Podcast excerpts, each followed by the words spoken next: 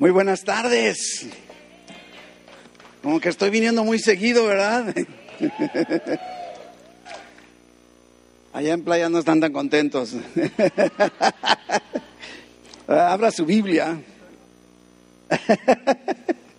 Abra su Biblia en el libro de Judas. Solo tiene un capítulo. Y hoy vamos a ver los versículos del 17 al 23.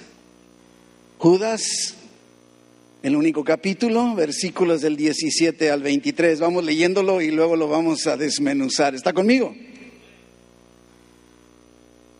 Pero vosotros, amados, tened memoria de las palabras que antes fueron dichas por los apóstoles de nuestro Señor Jesucristo, los que os decían, en el postrer tiempo habrá burladores que andarán según sus malvados deseos. Estos son los que causan divisiones, los sensuales, que no tienen al Espíritu. Pero vosotros, amados, edificando sobre vuestra santísima fe, orando en el Espíritu Santo, conservaos en el amor de Dios, esperando la misericordia de nuestro Señor Jesucristo para vida eterna.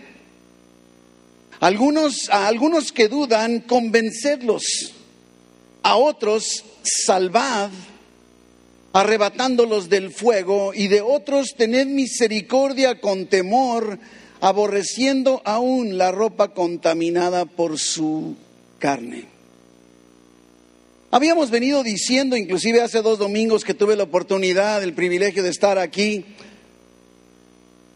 enfatizado en la realidad de que no debemos perder de vista que el tema de cada domingo está conectado, está ligado con los anteriores siempre. No tiene que ser una serie, está conectado. Lleva una intención de llevarnos a una mayor profundidad, a conocer mejor a ese Dios en quien creemos y podernos relacionar mejor con Él y con los demás. Lo dijimos también la vez pasada, el Antiguo Testamento nos dice que el pueblo de Dios fue llevado cautivo y pereció porque le faltó conocimiento. Y creo que alrededor de esta realidad bíblica del Antiguo Testamento es que se centra el objetivo del tema del día de hoy. En realidad es un tema controversial. Ha provocado muchas posturas, ha provocado muchos enfoques, pero por eso es importante que, que aprendamos a ver lo que la Biblia dice y sobre todo lo que la Biblia dice acerca de nosotros. Y la semana antepasada comenzamos esta serie que está basada en la carta de Judas. Una carta, como dijimos, muy breve, muy cortita, en una sola página cabe, es un solo capítulo, 25 versículos. Ah, creo que no nos toma ni cinco minutos leerla. Y está casi al final de nuestra Biblia, justo antes de Apocalipsis. Es fácil encontrarla, pero también creo que pudiera ser fácil que la pasemos por alto. O sea, como que de repente nos brincamos de, las cartas de Juan y estamos en Apocalipsis y donde quedó Judas, de repente pudiera ser ah, que pudiéramos pasarla. Y por eso pudiera ser, dijimos, que creyéramos que tiene poca importancia. Y este es un error. Debemos recordar que todo lo que está en la Biblia, todo lo que está en la Biblia fue escrito por Dios con un propósito. Todo, todo, toda la Biblia es de importancia para nuestra vida y debemos tomar entonces esta carta de Judas como si fuera escrita para nosotros, para ti, para mí, porque así es. Y no verla nada más en un enfoque teológico. En aquellos hace dos domingos vimos ya en, el versículo 1 que nos hablaba que quién era Judas y dijimos Judas, hermano de Jesucristo, y se identifica no como hermano de Jesucristo, se identifica como un siervo y dijimos la palabra siervo viene del griego dulos que significa esclavo, ¿sí? es un siervo de Jesucristo, fue comprado, le pertenece a Dios y lo somos, lo mismo somos tú y yo. Los que hemos puesto nuestra fe en Cristo Jesús hemos sido comprados, adquiridos, le pertenecemos ahora a Dios y vivimos ahora para Dios. Todo lo que hacemos es para Dios. Y es por eso importante que sepamos qué podemos hacer para que hagamos la mejor contribución en el propósito de Dios para nuestra vida. Y también vimos que ese, ese Judas está escribiendo, ¿se acuerda? Hace dos domingos, a los llamados, santificados y guardados. Usa tres calificativos para los cristianos, para ti y para mí. Y no nos vamos a volver a meter en eso, pero ah, eh, estuvimos viendo esas características, esa bendición de que seamos así, que somos llamados, tenemos un propósito, santificados, apartados para cumplir ese propósito y resguardados, guardados por Jesucristo.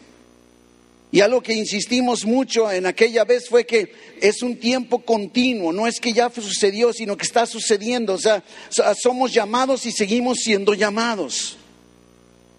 Fuimos llamados ayer y seguimos siendo llamados hoy. Fuimos santificados y seguimos siendo santificados. Fuimos guardados y seguimos siendo guardados. Y el versículo 2 que también vimos, misericordia y paz y amor o sean multiplicados. Y dijimos, está lanzando una bendición, que se multipliquen las bendiciones. Es precisamente, y dijimos que una bendición es como la capacidad o la habilidad sobrenatural de Dios para poder cumplir nuestro propósito. Todo lo que requieres para cumplir el propósito de Dios para tu vida ya te fue dado ya lo tienes. Y no te lo da por medida, no te lo da en abonos, no te lo da por cachitos, no te lo da por litros. Ya ha sido dado por completo. Hemos sido bendecidos para bendecir. Y cuando tú y yo no lo hacemos, entonces vivimos frustrados, vivimos inquietos. Y la semana pasada, en ambos sitios nos tocó analizar los versículos 3 y 4. Esos versículos, y mire, vayas al versículo 3, dice, amados, por la gran solicitud que tenía de escribiros acerca de nuestra común salvación, me ha sido necesario escribiros exhortándoos que contendáis ardientemente por la fe que ha sido una vez dada a los santos. ¿Hay algunos santos aquí? ¡Ay! Porque algunos hombres han entrado encubiertamente, los que desde antes habían sido destinados para esta condenación, hombres impíos que convierten en libertinaje la gracia de nuestro Dios y niegan a Dios, el único soberano, y a nuestro Señor Jesucristo. Nos está diciendo Judas que él tenía un plan para escribir, él tenía una intención para escribir acerca de la salvación que es común a todos nosotros. Quería escribir una cosa, de eso quería, pero sintió la necesidad, el impulso. Fue movido por el Espíritu Santo para, para exhortarnos a contender ardientemente por la fe. Como que el Espíritu Santo lo está redireccionando porque hay una mayor necesidad. Inclusive el versículo 4 nos dice qué es lo que está impulsando este cambio de intención en Judas. Dice, porque algunos hombres han entrado encubiertamente infiltrados. Y hay necesidad entonces, porque esos infiltrados, como acabamos de leer, dice, convierten en libertinaje la gracia de nuestro Dios y niegan a Dios el único soberano y a nuestro Señor Jesucristo. Nos está exhortando a contender, a estar alertas, a estar atentos. Porque habrá gente en nuestro entorno, dentro de la iglesia, fuera de la iglesia, en donde quiera que estemos, que negarán la suficiencia de la Biblia la ponen en tela de juicio, que pervierten la doctrina de la gracia y niegan, niegan la autoridad de Dios. Es lo que está diciendo Judas. Y entonces nos exhorta a contender fervientemente. ¿Cómo debemos contender? Fervientemente. Fervientemente. Inclusive en el original griego contender fervientemente es una sola palabra, no son dos. No es contender y luego fervientemente. La palabra que utiliza el original griego es una sola, una sola, epagonizomai. De ahí viene la palabra agonía. agonizantemente, y no quiere decir que te esté doliendo, pero tienes que contender de una forma apasionada, algo que brinque de acá adentro, fervientemente.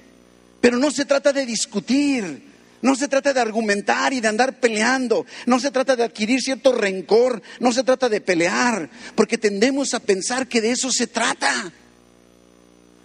Cuidado con ese hermano, échalo para afuera, ¿verdad? Y tendemos a, atacar, a criticar, a, a, defendernos y entonces rechazamos y decimos, ¿dónde está el amor de Dios en nuestras vidas? Y por eso es que la carta no se ha acabado, ¿verdad? La carta de Judas. Inclusive veíamos que discutir, pelear o defender es otra palabra del griego que es apología. Apología sí, ponte a defender si quieres. Pero el contender tiene que ser en una forma totalmente diferente. a mucha gente le gusta discutir y pelear. ¿Conoces a alguien así? Que inclusive parece que nomás están esperando así como que quieren aventar una palabra para empezar la discusión. Compartía yo la semana pasada con, con la congregación en playas, decía que a, mi suegra le llegaron a visitar unos cristianos a su casa y, y a la hora, ¿podemos pasar? Que la, sí, pásele. Y entonces le dicen, ya ella dijo, no, es que yo me congrego en la iglesia de San Pablo y no va a haber poder humano que me saque de ahí. Ahí me puso Dios y, nunca saldré de ahí más que en el ataúd, decía. No, y, y le dice el hermano, pero ¿en nombre de quién bautizan ustedes? Y ella dijo, pues en el nombre del Padre, del Hijo, están mal. Porque solo se debe bautizar en el nombre de Jesús. ¿Se fijan? O sea, llegar a casa ajena de una, una, oveja, de un redil, a querer discutir un tema que si es el bautismo en el nombre de Jesús o en el nombre del Padre, del Hijo y del Espíritu Santo. Hay gente que así es. Espero que aquí no hayamos nadie así. Inclusive te hago una aclaración por si no lo sabes. Nosotros en San Pablo bautizamos en el nombre del Padre, en el nombre del Hijo y en el nombre del Espíritu Santo. Los tres son uno, es un solo Dios, ¿verdad? Jesús es Dios, por lo tanto bautiza en el nombre de Jesús si quieres, estamos bautizando en el nombre del único Dios verdadero.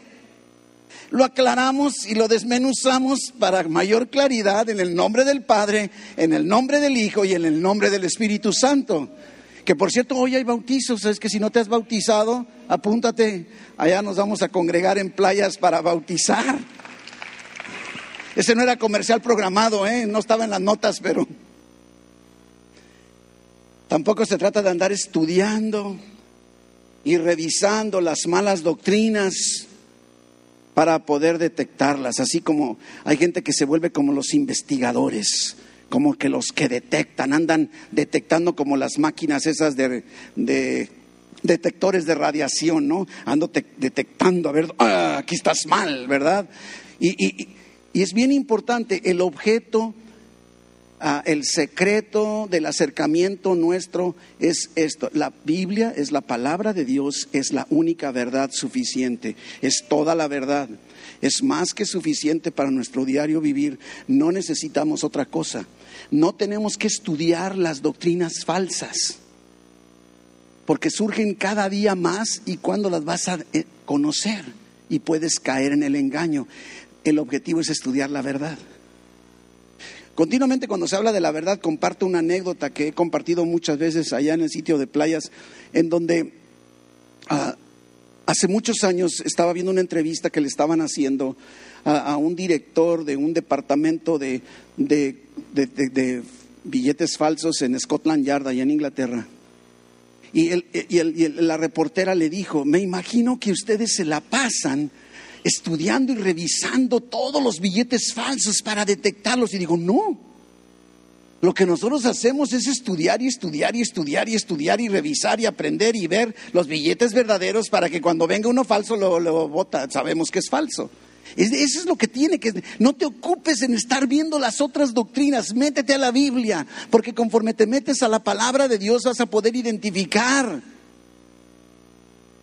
El problema está que a veces no queremos meternos a la palabra de Dios. Como si viviéramos una especie de indiferencia doctrinal. Porque no nada más a veces es falta de conocimiento, sino una falta de interés. Una cierta apatía hacia las cosas espirituales. Algunos se conforman con venir a la iglesia solo los domingos. Aquí todos no son de esos, ¿verdad? Pero hay gente así.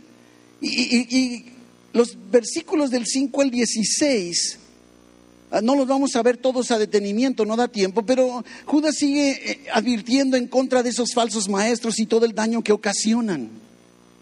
Está dedicando todos esos versículos y, no cabe duda que estamos viviendo tiempos difíciles y todo parece empeorar. Pudiéramos preguntarnos, ¿dónde está Dios en medio de todo lo que estamos observando? ¿Dónde está Dios? Y hemos, pero creo que el punto, vuelvo a lo mismo, hemos malentendido el concepto de contender. Contender. Y entonces con las circunstancias que nos rodean, con las doctrinas y los engaños y los comentarios y las críticas, las burlas y los ataques, nos sentimos agredidos, nos sentimos atacados, amenazados. ¿Y cuál es nuestra reacción? Contender. El problema está que Judas nos dice cómo debemos contender. La Biblia nos dice la manera correcta para contender. Y no es peleando, no se refiere a discutir, atacar, rechazar. Nuestras armas no son las mismas armas que en el mundo. No podemos perder de vista eso. Mire lo que dice el versículo 8. No obstante, de la misma manera también estos soñadores mancillan la carne, rechazan la autoridad y blasfeman de las potestades superiores. Versículo 10 pero estos blasfeman de cuantas cosas no conocen y en las que por naturaleza conocen, se corrompen, mire, como animales irracionales. Versículo 13, fieras ondas del mar que espuman su propia vergüenza, estrellas errantes para las cuales está reservada eternamente la oscuridad de las tinieblas. Versículo 16, estos son murmuradores querellosos, que andan según sus propios deseos, cuya boca habla cosas infladas, adulando a las personas para sacar provecho. Como que dan ganas así de remangarnos. ¿Y dónde están, pastor? ¿Dónde están para echármelos? Porque es lo que provoca. Pero esto es precisamente lo que yo creo que Dios quiere mostrarnos. Esa no es la forma de contender. Nos encontramos así somos atacados, criticados, puestos en peligro de, diversos comentarios y críticas y burlas en el trabajo, en la escuela, con los amigos y para muchos hasta en su propia casa. ¿Cuántos hogares vemos que papá viene y la mamá no, y viene mamá y el papá no, y, y hay un ataque, hay una burla? Y todo esto está pasando y de acuerdo a lo que nos está diciendo, no lo vamos a poder evitar. No depende de nosotros. Y te diría mi hermano, no lo tomes personal, no te desanimes, no te amargues, no reacciones como el mundo reacciona, mejor contiende, contiende fervientemente. Judas en medio de todo esto nos está mostrando una mejor manera, la manera correcta de contender. Y después de haber descrito esta situación caótica en los versículos anteriores, que podríamos leerlo con detenimiento y saldríamos más deprimidos que motivados? Dice el versículo 17, pero, ¿se acuerda que le he dicho cómo me gusta la palabra pero en la Biblia? Porque todo eso está pasando, todo, te enojas o te desesperas o te frustras, pero, pero, pero, pero, pero. Y esto hace la gran diferencia. Pero vosotros, tú y yo. Ahora, mira el tono al que se sigue ah, dirigiendo a nosotros. Amados, amados. Nos está mostrando como diciendo, tranquilo, amados, todo eso está pasando, pero quiero que veamos, es la ternura de Dios en Judas llegando a nosotros. Todo esto será realidad, pero y ahora aquí hace tres afirmaciones. ¿Se acuerda que veíamos hace dos domingos? Judas pareciera que le gusta manejar de tres en tres, conceptos de tres, ¿verdad? Y número uno está diciendo, ah, si, lo vemos con toda, con toda claridad, tened memoria, dice el versículo 17. Entonces, número uno, recuerda, recuerda, tened memoria. Diremos, ¿memoria de qué? Y él mismo dice, de las palabras que antes fueron dichas por los apóstoles de nuestro Señor Jesucristo. Trae a la memoria, recuerda que no se te olvide lo que los apóstoles nos han dicho. Está reconociendo que no es fácil, pero nos está diciendo deben recordar ciertas cosas. ¿Qué cosas? Las palabras que antes ya nos fueron dichas por los apóstoles de nuestro Señor Jesucristo. No por lo que dicen las demás personas. ¿Y dónde está plasmado la enseñanza de los apóstoles? Aquí está en la Biblia. En pocas palabras, Judas está diciendo una de las primer paso para contender. Recuerda lo que ya está escrito en la Biblia. ¿Lo conoces para recordarlo? Recuerdo hace muchísimos, muchísimos años que a la hora de estar en época de exámenes en la secundaria y uh, mi tía Rita oraba por los alumnos y, me daba risa porque decía, no le voy a pedir a Dios que les, que les ayude a sacar 10, le voy a pedir que recuerden lo que debieron haber estudiado, algo así decía, ¿no? Es eso, ¿qué debemos recordar? Lo que está en la Biblia, lo que fue dicho ya con anterioridad por los apóstoles, es lo que está diciendo, ¿verdad? ¿Sí? ¿Cuáles son esas palabras? Versículo 18 los cuales, ¿quiénes cuáles? Los apóstoles os decían, en el postrer tiempo, o sea, en estos tiempos, habrá burladores que andarán según sus malvados deseos. ¿Te das cuenta? Ahora, pudiera parecernos que es algo nuevo lo que ahora está sucediendo. Judas nos está diciendo, no te sorprenda, no te asustes, no te impresiones. No que sea agradable o bonito, pero no es nada nuevo. La Biblia nos dice que todo eso y mucho más irá a suceder antes de que Cristo venga de regreso. Fue dicho hace siglos. Y por eso dice, acuérdense, ya, fueron advertidos, ya fuimos advertidos. En, 1 Timoteo, en el capítulo 4, en los primeros tres versículos, lo dice Pablo a Timoteo, dice, pero el Espíritu dice claramente Dice, el Espíritu dice claramente que en los postreros tiempos algunos apostatarán de la fe, escuchando espíritus engañadores y doctrinas de demonios, por la hipocresía de mentirosos que teniendo cauterizada la conciencia, prohibirán casarse y mandarán abstenerse de los alimentos que Dios creó, para que con acción de gracias participasen de ellos los creyentes y los que han conocido la verdad. Los últimos tiempos. Ya fuimos advertidos. Recuerda, dice Judas, recuerda lo que los apóstoles, lo que la Biblia nos ha venido diciendo. No es nada nuevo, no te sorprendas, no te inquietes. Es como para decirle, mi Dios, ¿sabes qué? Lo que estoy viendo ahora que está sucediendo es lo que tú ya me habías dicho que sucedería. Gracias por tu palabra profética que me ha prevenido, que me ha advertido. Qué lindo es el Señor que se anticipa a tu necesidad y a la mía pero necesitamos conocerla. Todavía en Segunda Tesalonicenses, en el capítulo 2, también los primeros cuatro versículos, el apóstol Pablo a la iglesia tesalónica dice algo similar. Y dice, pero con respecto a la venida de nuestro Señor Jesucristo y nuestra reunión con Él, os rogamos, hermanos, que no os dejéis mover fácilmente de vuestro modo de pensar Entonces Judas nos está diciendo, pero ustedes, amados, tengan la memoria de que, pudiéramos ponerlo así, que el apóstol Pablo nos dijo, ¿sí?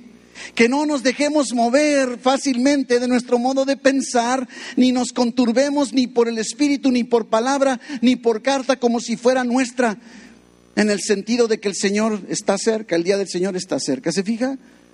Qué lindo es el Señor, nos está advirtiendo y Judas está diciendo, pongan atención, porque todo lo que está escrito fue escrito para nosotros como cristianos. Ya fuimos advertidos. Y por eso es importante que recordemos lo que los apóstoles dijeron, lo que la Biblia dice, ¿verdad? O sea, esto implica un estudio diligente de la palabra de Dios. Hay que meterle tiempo, no, no te conformes con lo que aquí se predica, que es palabra de Dios, no te conformes con eso, continúa, tienes, no sé, más de 100 horas a la semana que no estás en la iglesia, ¿sí? Inclusive vamos a ver, en la Biblia encontraremos, nos va a decir cosas que todavía no han sucedido, pero van a suceder. Nos advierte. Recuerda, trae a la memoria, ya todo nos fue anunciado. Y lo que estamos viviendo el día de hoy, por más desagradable que sea, ya fue profetizado, fue anunciado. La Biblia nos dice que todo eso y más va a suceder antes que Cristo venga de nueva cuenta. Tened en la memoria, recuerda, traed a la memoria, recuerda, recuerda. Versículo 20, sigamos. 20, 21 dice, pero vosotros amados, edificando sobre vuestra santísima fe, orando por el Espíritu Santo, y mira el versículo 21. Porque en el texto original el orden en el que están acomodados estos verbos, eh, el que tiene importancia más fuerte es esperando la misericordia, conservados, perdón, conservados en el amor de Dios. Así que lo primero que tenemos que hacer es recordar, traer a la memoria, pero número dos, tenemos que conservarnos en el amor de Dios, ¿sí? No se trata de andar juzgando, culpando, no, eso no es contender, ¿verdad? Conservarnos en el amor de Dios, guardando de nuestro corazón. Ahora, ¿qué es lo que debemos conservar? Nos debemos conservar en el amor de Dios. Es todo un reto. Porque todo, todo lo que vemos a alrededor, a nuestro alrededor es contrario al amor de Dios. Es contrario, todo es el amor a uno mismo. Y no, no va, y vemos venganza, maldad, resentimientos, amargura, ¿verdad? Y Judas nos dice, no solo recuerda lo que la Biblia dice, sino ahora mantente, consérvate en el amor de Dios, debemos mantenernos. El mundo va a tratar de sacarnos de ahí, conscientes o inconscientes, de alejarnos del amor de Dios hacernos creer que debemos enojarnos, que debemos amargarnos, que debemos estar resentidos, que así debería ser, que eso es lo normal, porque el mundo lo hace. Y Judas nos dice, no, recuerden y luego consérvense, manténganse en el amor de Dios. Y Judas no está hablando de la salvación, está hablando a los que ya somos salvos en Cristo Jesús. Conservarnos en el amor de Dios, esa es la forma de contender. Ahora, ¿cómo le hago para conservarme en el amor de Dios? Y entonces si nos podemos regresar al versículo 20, porque ahí encontramos, ¿verdad? Otra vez a tres características o tres pasos o tres rasgos que nos permiten conservarnos. Dice, pero vosotros amados, y se fija que hay otro pero, pero vosotros amados edificando sobre vuestra santísima fe. Para que yo pueda conservarme en el amor de Dios, necesito, ¿sí? Estar siendo edificado en la verdad de Dios, en el Evangelio. Necesito estar siendo edificado en quién es Dios, quién es Jesucristo, quién es el Espíritu Santo. Esa es nuestra santísima fe. Es algo práctico. Claro, no es en un instante, es todo un proceso, toma tiempo, vamos edificando. Un edificio se va edificando, vas avanzando. Pero tenemos que ir viendo que es un proceso y vamos construyendo, vamos edificando. ¿En qué? En nuestro crecimiento espiritual, en nuestro conocimiento. No es suficiente aprender algo y quedarnos estancados. Por lo tanto, debemos aprovechar todas las oportunidades para estudiar y para aprender. Todas, todas. Escuela dominical, instituto bíblico, los grupos pequeños o grupos de hogar entre semana. Todo, todo lo que está la iglesia ofreciéndote precisamente para que seamos edificados, edificados en nuestra fe. Y entonces podremos ir conservándonos en el amor de Dios. Pero número dos nos dice, orando, orando. Para orar en realidad es mantener nuestra relación con Dios, asegurándonos que sea en los términos de Dios y no en nuestros términos. No nada más es orar por lo que queremos o deseamos. Estaba escuchando a un predicador hablar acerca de la oración y decía, quiero darles un consejo cuando se haga la oración y, me agradó el consejo y dijo, asegúrate que el mayor tiempo de oración sea en adoración. Porque nos cuesta trabajo tomar tiempo para adorarle y luego lo lanzamos nuestras peticiones. Adórale. Y si te queda tiempo, entonces te conservas en el amor de Dios. Oras a Él sabiendo que Él es tu proveedor, que Él es tu guardador. Buscando, y dice, orando en el Espíritu. O sea, buscando que sea Dios el que nos dé los lineamientos para orar. Es a través de la palabra. Dios nos habla, lanza la palabra, usa la palabra. Preparando un material para varones con respecto a la oración veía yo como la, conversación con muchos es el hecho de que la oración tiende a veces para muchos ser aburrida o se cansa, repetitiva. Ay, otra vez le voy a pedir lo mismo. Tengo necesidad de un buen trabajo, pero ya se lo pedí ayer y se lo pedí antier y se lo pedí hace ratito, y hace dos minutos, y hace un segundo, y sigo y sigo, y pareciera que nuestras oraciones son monótonas. y qué importante es conocer la palabra de Dios para que ores la palabra. Y entonces cuando tú agarras un pasaje, como el del Salmo que dice, joven fui y envejecido y no he visto justo desamparado ni su simiente que mendigue pan. Entonces, en lugar de decir, dame un trabajo, dice, Señor, gracias, gracias, porque tú eres mi proveedor, porque tú bendices mis generaciones. ¿Se fija? La oración cambia totalmente diferente. Eso es orar en el Espíritu. No nada más es orar o rezar o repetir, porque se vuelve. Agarra un salmo en la mañana ¿Cómo me gusta practicar eso? Agarro un salmo. Salmo 23, por ejemplo, se me ocurre. Y dice, Jehová es mi pastor. Detente. Y le gracias Dios, tú eres mi pastor. Nada me faltará. Nada. Uy, Dios, qué lindo eres.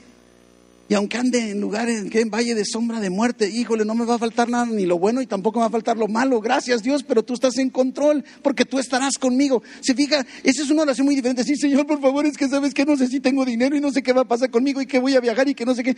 me, doy a entender qué diferencia. Eso es orar en el Espíritu, agarrar la palabra de Dios, mi hermano. Pero si la estamos conociendo, nos estamos edificando, estamos orando en el Espíritu, entonces nos estamos preservando en el amor de Dios.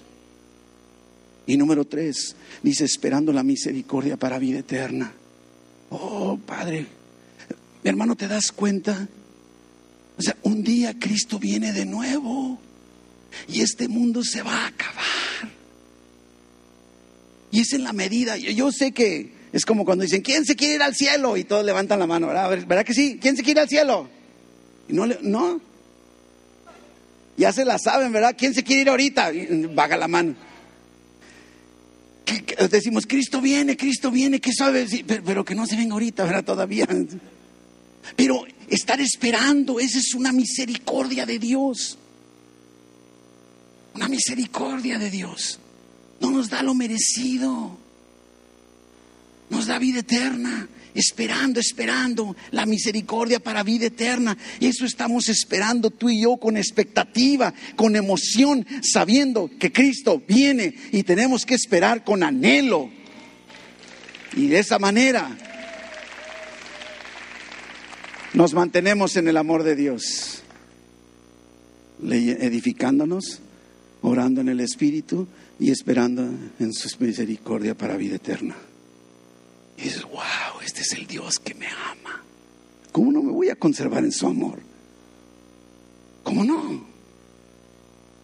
Y mientras lo hacemos, mientras nos edificamos, mientras oramos, mientras esperamos, nos vamos a dar cuenta que nos estamos conservando en el amor de Dios. Es el resultado. Es el resultado. ¿Cómo no amar a un Dios como el que nos describe la Biblia? ¿Cómo no? Mi hermano, ¿te acuerdas de Juan el discípulo amado? Se sabía amado. Y porque se sabía amado, era el único atrevido a recostarse en el regazo del Señor. Eso es lo que tenemos que hacer, tú y yo. ¿Te sabes amado? Y si no estás totalmente seguro, edifícate en la palabra. Ora conforme al Espíritu y espera la vida eterna para que ese amor de Dios empiece a producir un efecto en tu vida. Es que regresando, ¿cómo debemos contender? Número uno, recordando, ¿verdad? Traemos a la memoria las cosas que ya han sido dadas, la palabra de Dios, ¿verdad? Y número dos, nos, nos, conservamos en el amor de Dios. Pero hay otra cosa más, tres, ¿verdad? Como lo está haciendo Judas, otra cosa más, ¿verdad? Al ver nuestros, los cambios a nuestro alrededor, la degradación, la rebelión, la maldad, ¿qué debemos hacer? Y diríamos, atacarlos, criticarlos, defendernos, levantar, levantarnos en armas. No la palabra clave número tres es rescatarlos. Rescatarlos. Mi hermano, a lo mejor alguno que otro que te está fastidiando es justo como tú eras antes. A lo mejor tú fastidiabas en las cosas de Dios a los demás, a los cristianos antes. Y la reacción normal de un ser humano es defenderse. Dice versículo 22, a algunos que dudan, convencedlos. A otros, salvad arrebatándolos del fuego. Y de otros, tened misericordia con temor, aborreciendo aún la ropa contaminada por su carne. A todos los que podamos a todos los que podamos se refiere a llevarlos a Cristo, a evangelizar. Nosotros, claro, no salvamos a nadie. Es Dios quien lo hace. A nosotros nos toca trabajar con Dios para lograrlo. Somos colaboradores, por eso dice Pablo, colaboradores con Dios para que Él traiga salvación a las personas, a las más que podamos. A las más que podamos. Y nos dice a los que dudan, o sea, a los que no conocen bien, a los que pueden ser cristianos pero no conocen bien las escrituras, no conocen bien la Biblia, tienen sus dudas, sus inquietudes.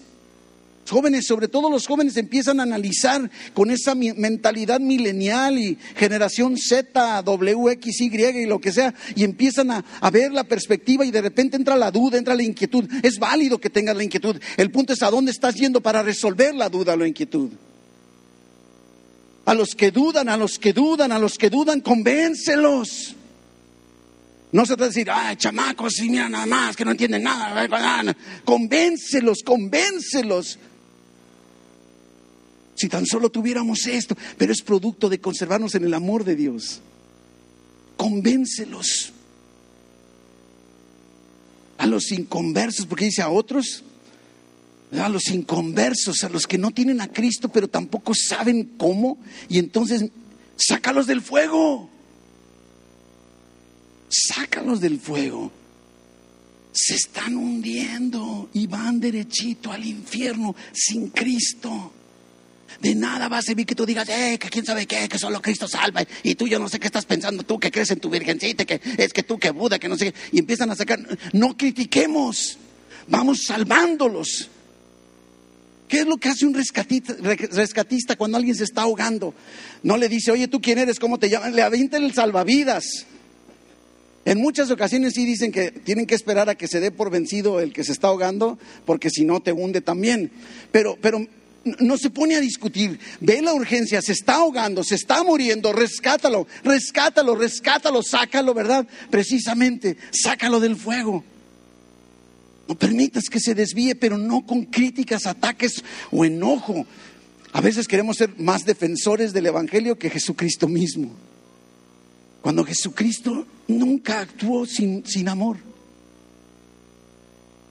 Y a los inconversos que se infiltran y se niegan a, crecer, a creer que conscientemente Ahora fíjese cómo dice con temor, porque dice, ves, ahí dice que ni siquiera me contamine con tus ropas. No está queriendo decir eso. Porque así actúa. Yo conozco muchos cristianos que así dicen. Ahí dice la Biblia que ni siquiera me toques porque me contaminas. Está diciendo con temor. O sea, cuídate al acercarte. Está llevando ayuda. Estamos en el rescate. Ese es el tercer punto. Acércate con el objeto de rescatarlos, nomás ten cuidado que ellos no te jalen. Sí, muchachos, no anden queriendo evangelizar a la muchacha inconversa. Y viceversa. Porque luego, ¿qué pasa, no? Al rato, ni él ni ella.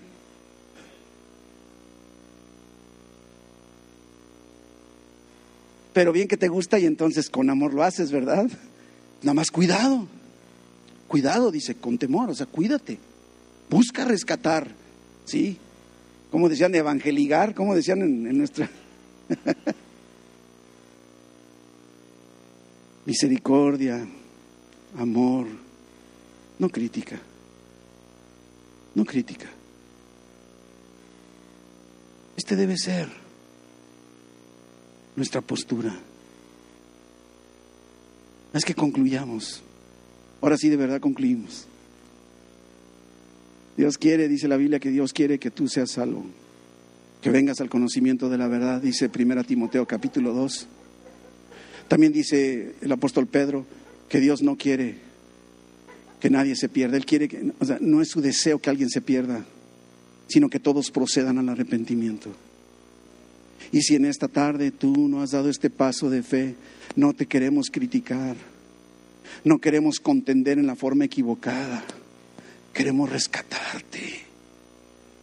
Y yo quiero invitarte, si en esta tarde estás tú aquí y nunca has dado este paso de fe en donde digas, quiero entregar mi vida a Cristo y lo quieres hacer hoy, te invito a que levantes tu mano.